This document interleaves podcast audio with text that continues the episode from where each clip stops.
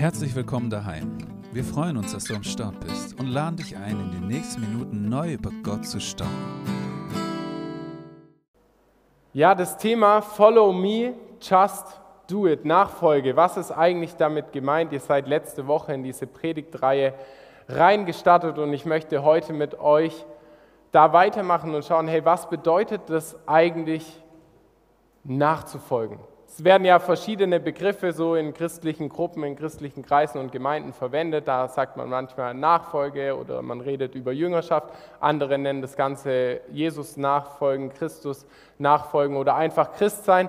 Es kommt gar nicht so sehr darauf an, welchen Begriff man verwendet, sondern es kommt auf die Sache drauf an. Und zwar Jesus hatte, als er auf dieser Erde war, vor 2000 Jahren, hat er zwölf Jünger zu sich gerufen in so einen ganz engen Kreis. Er hatte nochmal einen engeren Kreis mit drei Leuten, hatte er seine zwölf Jünger, dann hatte er 70 Jünger, dann hatte er 500 Jünger. Also es waren immer dieser Begriff Jünger waren so seine Schüler, seine Mentis, die Menschen, in die er krass investiert hat, die er begleitet hat, die er in seinem Leben geprägt hat. So wie wir heute in der Ausbildung lernen vom Meister oder wie Schüler hoffentlich lernen können vom Lehrer oder Studenten von den Professoren.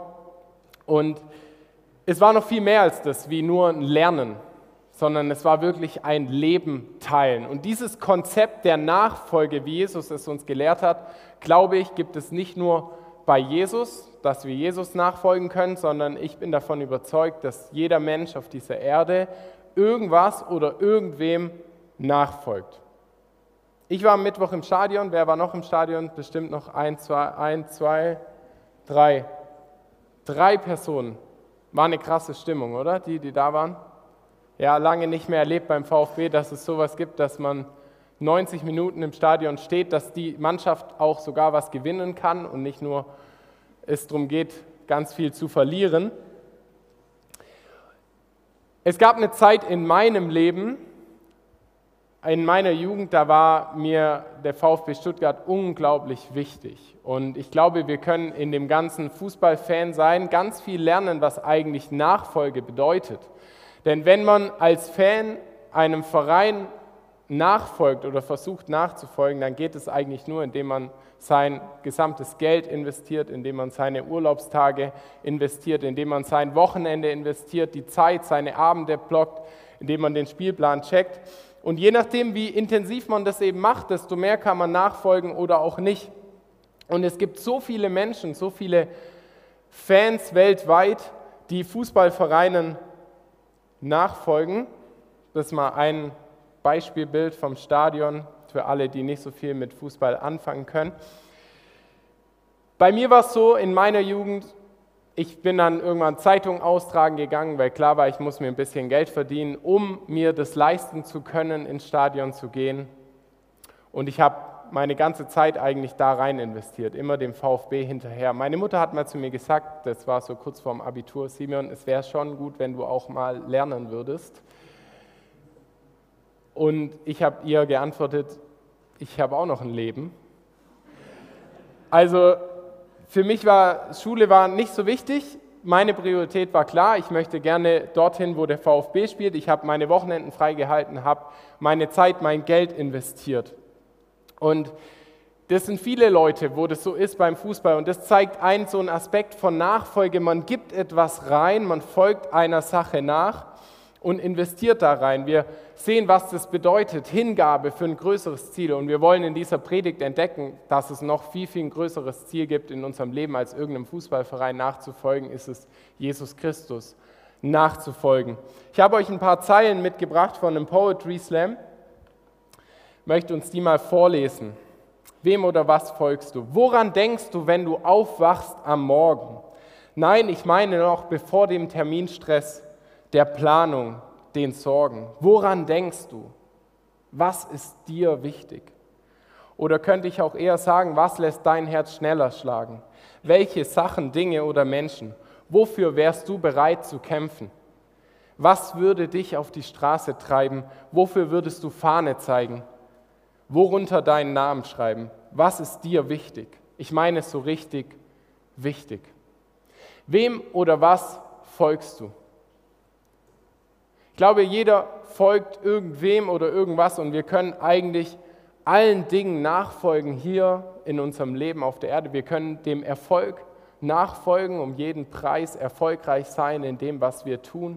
Wir können Fußballvereinen nachfolgen oder anderen Sportarten oder bestimmten Idolen. Wir können einzelnen Personen nachfolgen, Influencer, die wir hypen, wo wir sagen, hey, ich würde gerne so sein wie diese Person. Wir können auch der Schule nachfolgen, dem Leistungsdruck, dem zu genügen, was die anderen von dir erwarten oder was du denkst, was andere von dir erwarten. Anerkennung um jeden Preis, anerkannt zu werden in der Gruppe, vielleicht bei deinen Freunden oder in deiner Familie oder Leuten, wo vielleicht gar nicht deine Freunde sind, aber du merkst, du würdest gerne von ihnen so eine gewisse Anerkennung bekommen. Du kannst auch Geld nachfolgen, um jeden Preis so viel Kohle wie möglich verdienen. Es gibt aber auch die Schwaben, um jeden Preis so viel Kohle wie möglich sparen. Kannst du genauso. Du kannst Geld nachfolgen in jede Richtung und auch all den anderen Dingen.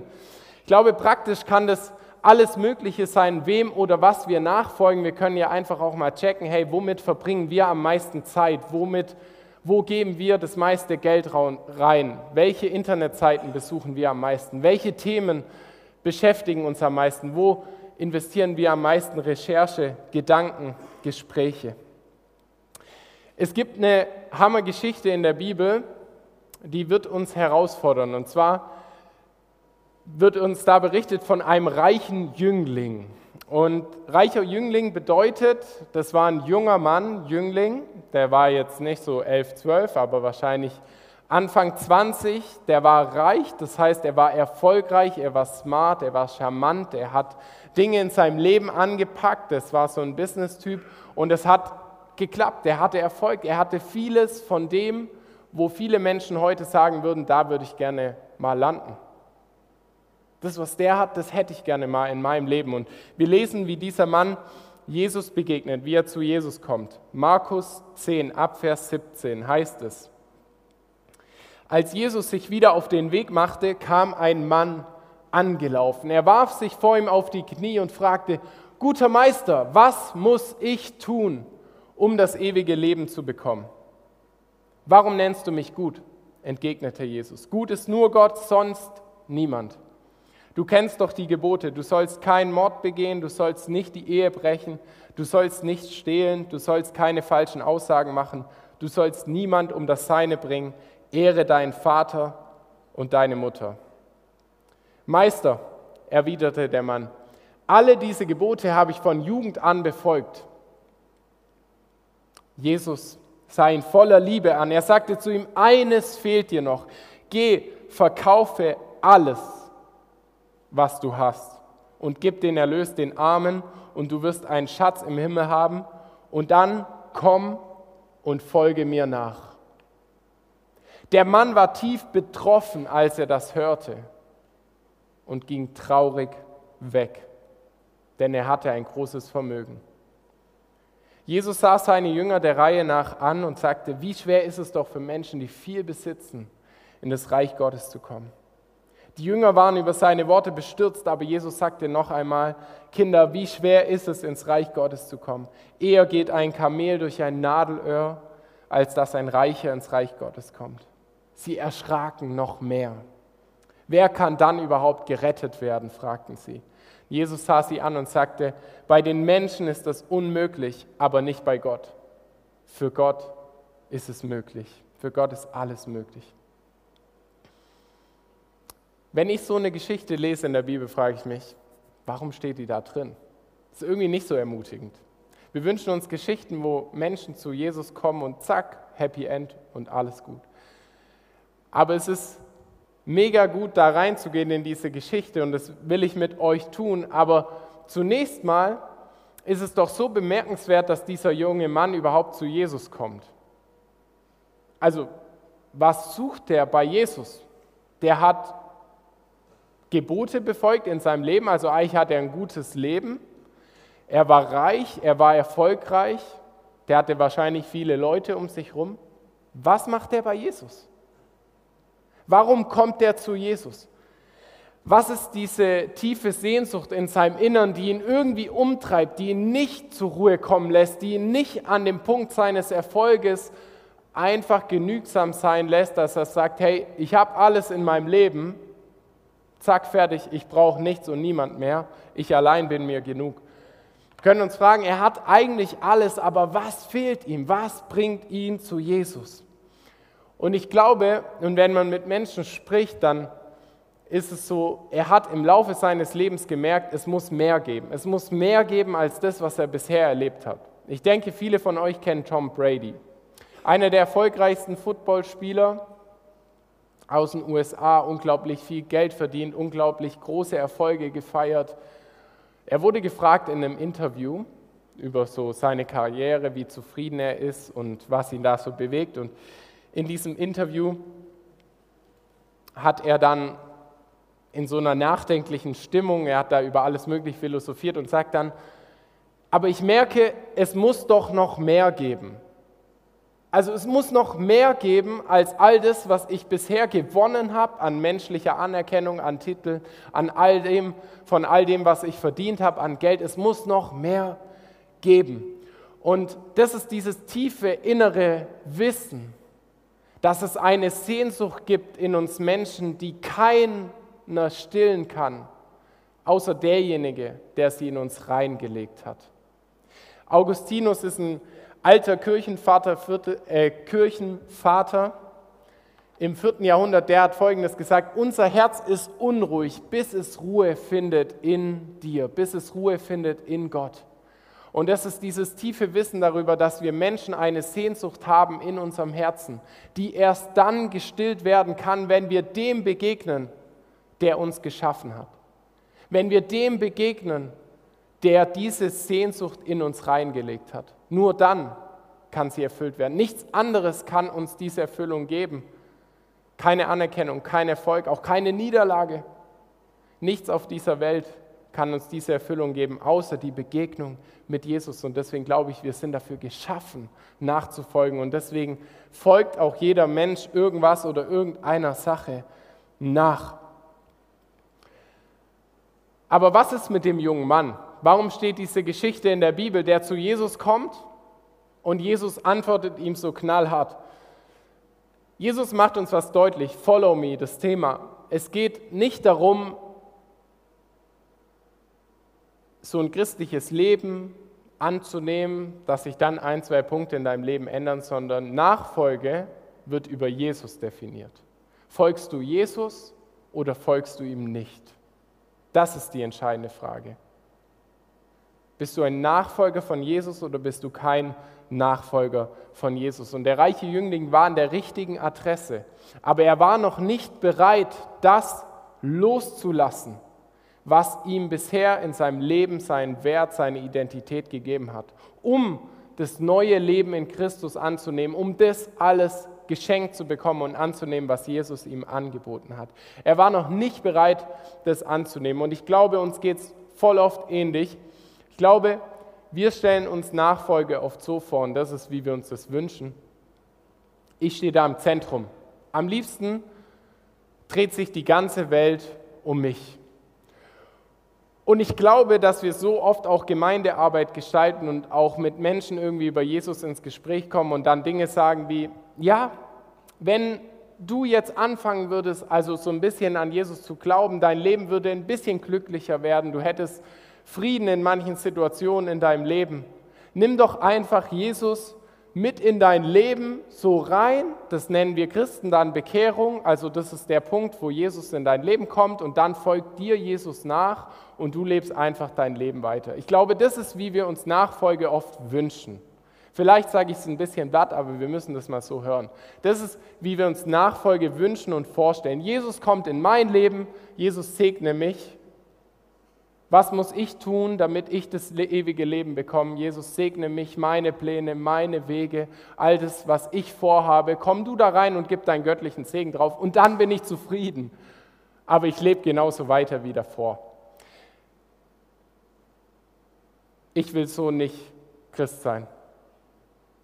Und wenn du so dein Christsein lebst, hör lieber auf damit, anstatt so weiterzumachen, weil es wird dich auf lange Sicht brutal frustrieren. Und es wird dein Herz nicht erfüllen. Und du wirst die Kraft Gottes in deinem Leben nicht erleben können. Denn was die Bibel uns sagt, ist, Jesus stellt unsere Erwartungen komplett auf den Kopf. Und deswegen ist diese Geschichte so krass, weil wir erfahren drei Reaktionen auf das, was Jesus sagt. Und zwar, der reiche Jüngling geht betroffen weg über das, was Jesus gesagt hat. Die eigenen Jünger von Jesus, die schon Jahre mit ihm unterwegs sind, sind erschrocken. Dann sagt Jesus nochmal was und dann sind sie noch mehr erschrocken. Also wir denken so, Jesus, dein Ziel ist es doch eigentlich, Menschen zu gewinnen. Dann sei nicht so hart zu denen, sei ein bisschen lieber zu denen. Streichel denen ein bisschen die Seele und dann ist doch alles gut. Aber Jesus weiß ganz genau, es liegt keine Erfüllung darin, so ein paar Prozent von ihm in das Leben, in das eigene Leben reinzunehmen, sondern entweder ganz oder gar nicht. Und Jesus hat nicht den Preis am Kreuz bezahlt für so ein paar Prozent Jesus in deinem Leben, sondern ganz oder gar nicht. Und deswegen, was Nachfolge eigentlich bedeutet, genau hier nochmal die Reaktionen auf das, was Jesus gesagt hat. Was Nachfolge eigentlich bedeutet, heißt, dass unser altes Ich stirbt in dem Moment, wo wir sagen, Herr Jesus, ich möchte dir nachfolgen. Ich sterbe. In Galater schreibt Paulus mal, nicht mehr ich lebe, sondern Christus lebt in mir. Das heißt, mein altes Ich stirbt, es verändert sich komplett etwas Neues und in Christus bin ich eine neue Schöpfung. Und manchmal sieht es von außen genau gleich aus, aber innerlich ist es komplett eine andere Veränderung. Es heißt in einer anderen Stelle, wer sein Leben retten will, wird es verlieren. Wer aber sein Leben um meinetwillen, Jesus sagt es, und um des Evangeliums willen verliert, der wird es retten. Das heißt, Nachfolge, just do it. Just do it klingt so einfach. Nachfolge ist nicht einfach. Nachfolge ist das Erfüllendste, Jesus nachfolgen, das Erfüllendste, das Beste, was dir in deinem Leben passieren kann. Aber es ist nicht einfach so ein paar Prozent Segen in dein Leben dazu und du machst so weiter wie davor, weil Nachfolge dreht sich um Jesus. Und bist du bereit, ihm hinterherzugehen, dass er die Richtung deines Lebens bestimmt? Oder möchtest du ihn in dein Boot holen und du tuckerst so weiter vor dich hin? Nachfolge heißt, Jesus ins Zentrum deines Lebens zu stellen. Und es gibt nichts Größeres auf dieser Welt, als Jesus nachzufolgen. Diese Stimmung am Mittwoch war krass im Stadion. Stuttgart, für alle, die es nicht mitbekommen haben, VfB Stuttgart hat im Pokal-Halbfinale gespielt. Normal seit Jahren geht es nur um Abstieg, Aufstieg und um Niederlagen. Und zum ersten Mal seit Jahren konnten die mal wieder was gewinnen. Spoiler, sie haben verloren. Aber man hat es gespürt in dieser Stimmung. Man hat es gespürt, dass es da um was ging. Da standen 50.000 Menschen 90 Minuten lang, weil sie gehofft haben, VfB, du kannst es doch irgendwie schaffen. Und das ist schon atemberaubend. Hey, wie viel atemberaubender ist es, wenn du mit anderen Menschen Jesus hinterhergehst? Wie viel atemberaubender ist es, Jesus hinterherzugehen, Arm in Arm mit so vielen Menschen, mit Geschwistern in der ganzen Welt, aus allen Kulturen, aus allen Nationen, mit demselben Ziel und zu sagen, hey Jesus, wir wollen dir nachfolgen. Wir wollen dich besser kennenlernen. Es gibt nichts Größeres auf dieser Welt als Jesus nachzufolgen. Dem nachzufolgen, der uns geschaffen hat. Und wie wird man es? Ja, just do it.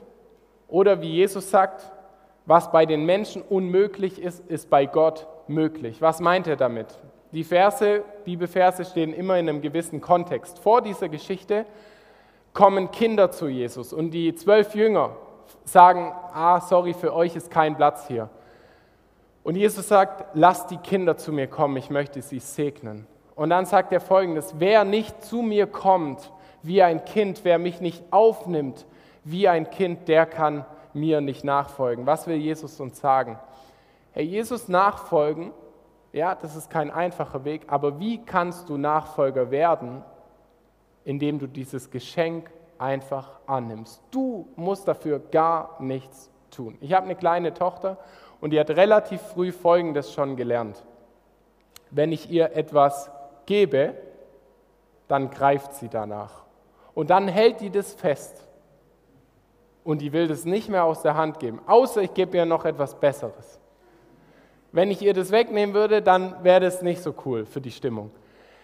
Aber wir, und ich glaube, das, das will uns Jesus sagen, wenn er sagt, hey, wer das Reich Gottes nicht aufnimmt wie ein Kind, der kann mir nicht nachfolgen. Jesus sagt, hey, folge mir nach und das, was wir tun müssen, heißt loslassen, das alte Leben loslassen, loslassen, was bisher deinen Wert bestimmt hat, loslassen, was bisher dein Leben geprägt hat und dann ergreifen, annehmen und nicht mehr loslassen, nicht mehr aus der Hand geben, dass du den kennengelernt hast, der dein Leben geschaffen hat, dass du den kennst, der dich liebt, obwohl er alle Schattenseiten in deinem Leben kennt.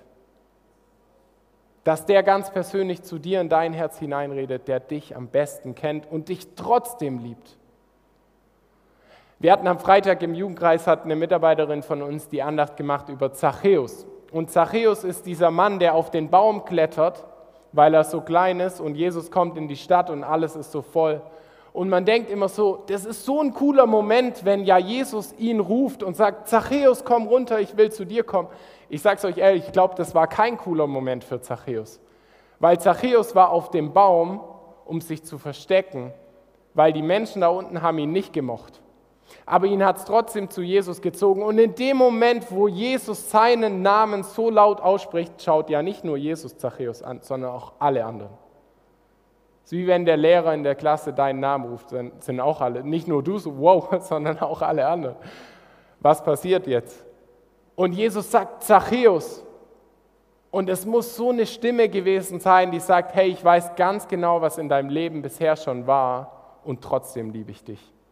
Und die hat Zachäus in die Freiheit geführt, von dem Baum runterzuklettern und Jesus sogar in sein Haus einzuladen. Und so ruft uns Jesus, so ruft auch Jesus dich ganz persönlich und sagt, hey, lass los und ergreife und komm und folge mir nach. Über den reichen Jüngling lesen wir, dass er betroffen wegging, aber Jesus sah ihn voller Liebe an. Und ich denke, dass ihm diese Begegnung nachging. Und vielleicht ist bei dir auch so, dass du heute da bist und denkst, boah, Jesus nachfolgen, just do it. Irgendwie auch eine krasse Sache, Jesus nachzufolgen. Ja, aber nimm das mit, denk drüber nach. Was heißt es wirklich? Jesus hat nicht den Preis dafür bezahlt, um so ein paar Prozent in deinem Leben zu haben, sondern dass du dein Leben für ihn lebst, dass er sogar sein Leben in dir leben kann durch den Heiligen Geist. Hey, und wenn wir uns dafür öffnen, wenn wir das annehmen, dann wird Gott Großes tun durch uns. Ich möchte schließen mit einer Geschichte. Marco, du darfst schon nach vorne kommen. Ein junger Mann aus unserer Jugendarbeit war letzten Sommer, habe ich ihn getroffen, ich war im Gespräch mit ihm und er hatte viele solche Fragen, auch, oh, kann ich Jesus wirklich nachfolgen? Er hat nicht so eine einfache Vergangenheit. Liebt mich Gott? kann ich wirklich dem vertrauen auch, dass Gott sagt, hey, all deine Schuld ist vergeben, der hat sehr viel Scheiße gebaut. Ich habe ihm ein Buch gegeben, das heißt Neues Leben, neue Identität. Ich habe gesagt, hey, lest es in den Sommerferien, da geht es ganz einfach darum, was sagt die Bibel, wer wir sind, in dem Ergreifen von Christus, was Gott uns auch zuspricht, wer wir in ihm sind. Und er hat dieses Buch gelesen und dann war er eines Tages, also es war dann alles in dieser Sommerferienzeit, war er wandern im Allgäu, war auf einem Berg und sitzt dort random alleine, denkt nach über sein Leben, über all das, was ihm nachgeht. Dann kommt ein wild fremder Mann auf ihn zu und sagt, ich habe das Gefühl, dass ich für dich beten soll. Er betet für ihn und spricht eins zu eins genau das in sein Leben was der die Wochen davor quasi durchgedacht hat. Und dieser junge Mann, diese Begegnung bedeutete für ihn, wow, ja, Gott kennt mich wirklich und er liebt mich. Und ich habe mich gefragt, das ist ja stark, was für eine krasse Begegnung, oder? Hey, aber was ist das für ein krasser Mann, der so mutig ist, dem Impuls zu folgen die von euch, die mit Jesus unterwegs sind, die kennen diese Impulse. Dem Impuls zu folgen, geh auf diesen Mann zu, der da sitzt, diesen jungen Mann, der da einfach sitzt, und frag ihn, ob du für ihn beten kannst. Hey, das muss den Mut gekostet haben, aber er war bereit, das nicht als letztes Wort in seinen Gedanken zu haben, sondern wirklich zu sagen, ich gehe los. Ich folge nach. Wenn Jesus mich ruft, dann folge ich auch mitten in meinem Alltag mit dem, was er vorhat für unser Leben. Und lasst uns eine Generation sein, die stärker auf die Stimme Gottes hört, als auf unsere eigene Stimme, als auf das, was wir denken, was die anderen denken oder was um uns herum ist. Und wirklich die Frage, hey, bin ich bereit, Jesus nachzufolgen? Wir wollen jetzt ein bisschen auf dieses Instrumentalstück hören und uns einfach diese Frage ehrlich stellen. Wo stehe ich in der Nachfolge? Habe ich bereits diese Entscheidung getroffen zu sagen, ja Jesus, nicht mehr ich lebe, sondern du lebst in mir. Ich möchte, dass mein Leben wirklich dich widerspiegelt. Oder du bist noch nicht an dem Punkt, aber dann halte auch für dich fest, wo du da heute stehst und was dir für Gedanken durch den Kopf gehen. Amen.